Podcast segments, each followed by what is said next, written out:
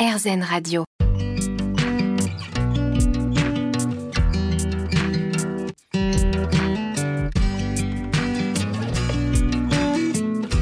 L'instant présent Aurélie Godefroy.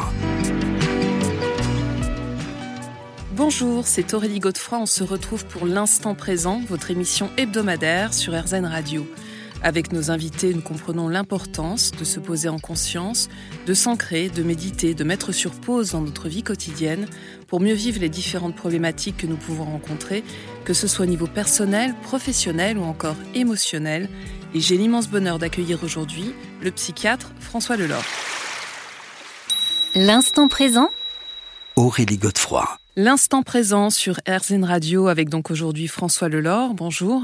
Bonjour Aurélie Godefroy. Alors vous êtes psychiatre, vous avez publié un très grand nombre d'ouvrages, notamment La force des émotions, ainsi qu'Hector et les secrets de l'amour, tous les deux chez Odile Jacob.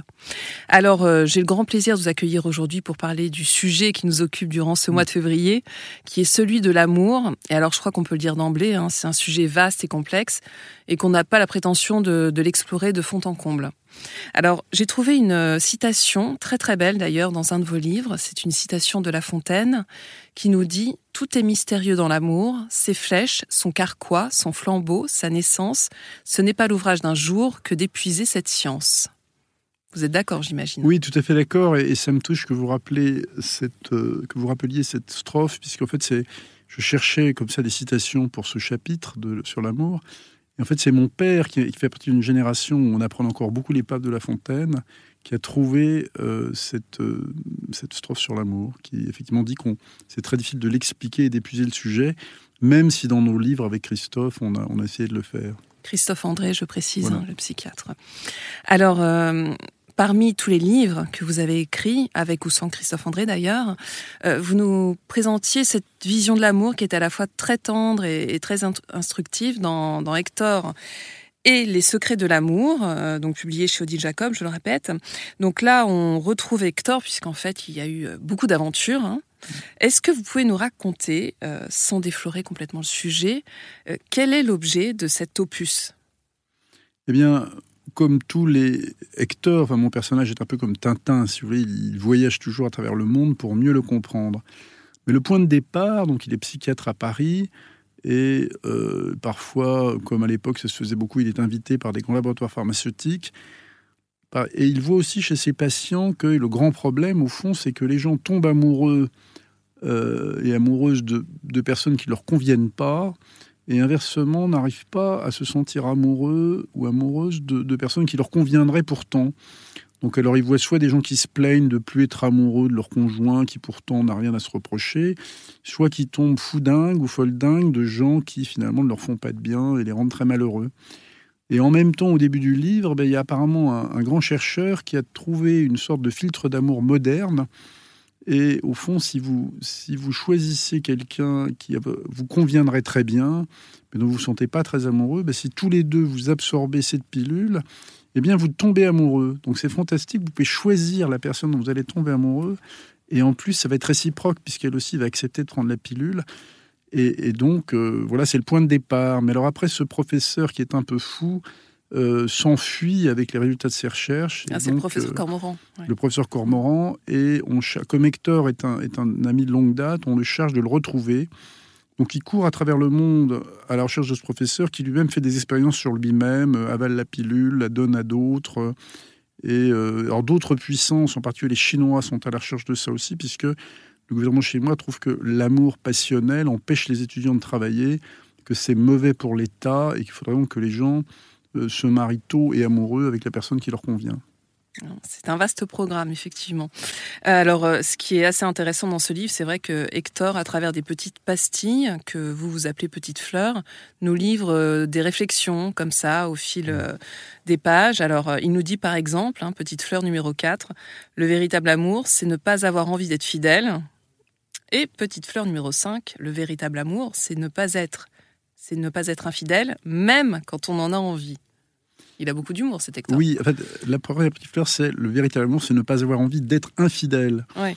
Et effectivement, euh, c'est de rester fidèle même quand on en a envie. Ben oui, c'est admettre qu'on peut aimer, être amoureux, et euh, avoir parfois une pulsion d'infidélité quand on tombe sur quelqu'un de particulièrement troublant.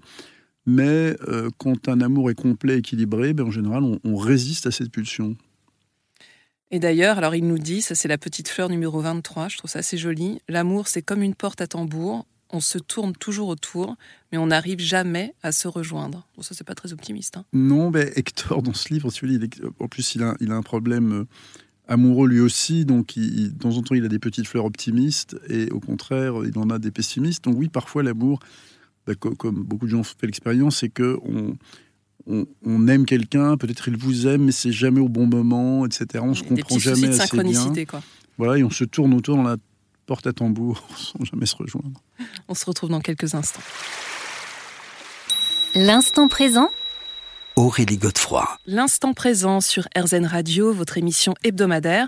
On se retrouve aujourd'hui avec le psychiatre François Lelore. Alors, euh, j'ai profité de vous avoir sous la main pour vous poser toutes les questions liées à ce grand sujet qu'est l'amour.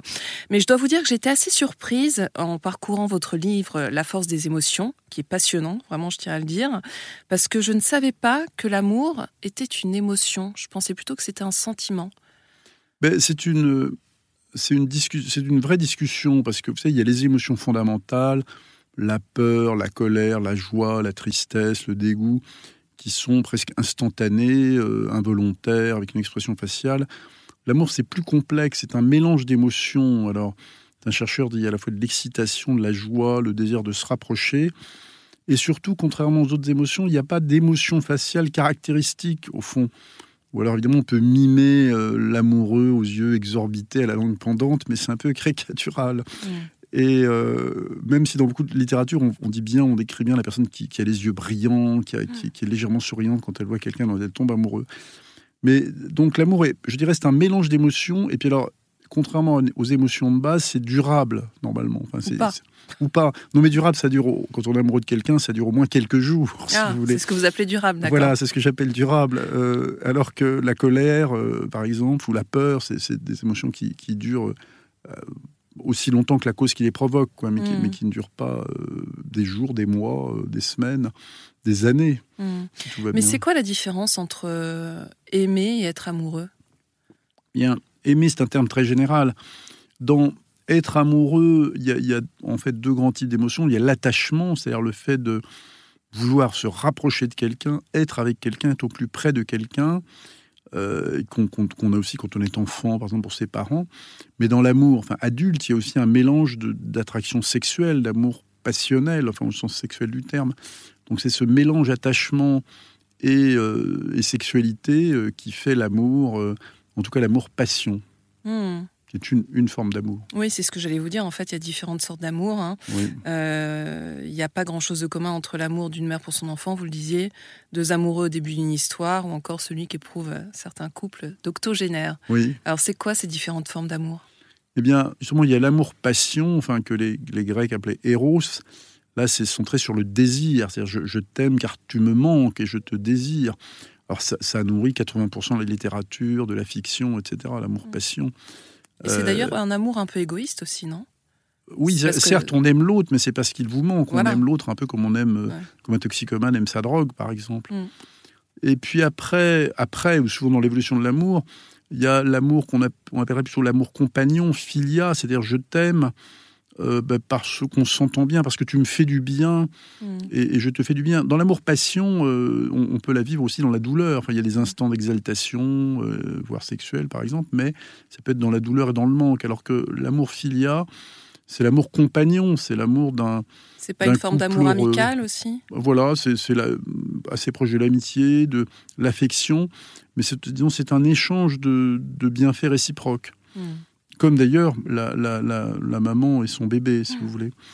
Et puis après, il y a ce qu'on appelle l'agapé, euh, qui, est un terme grec, mais qui a été utilisé, je crois, en premier par les chrétiens, et qui est au fond je t'aime parce que simplement je te veux du bien, sans, sans, autre, sans espoir particulier de retour d'ailleurs. Et ça, c'est plus parce ce qu'on peut alors avoir parfois pour quelqu'un. Euh, je pense par exemple aux enfants pour leurs parents. Hum.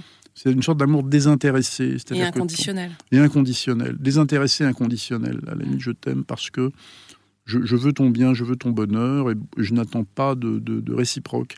Alors, j'allais dire, dans, dans, une histoire de couple, en général, il y a un mélange des trois. Mhm. Et, euh, Ces trois phases successives, en général Je pense qu'elles peuvent, elles peuvent toujours se mélanger. Alors, c'est vrai que l'amour-passion est certainement plus présent dans les débuts d'un couple.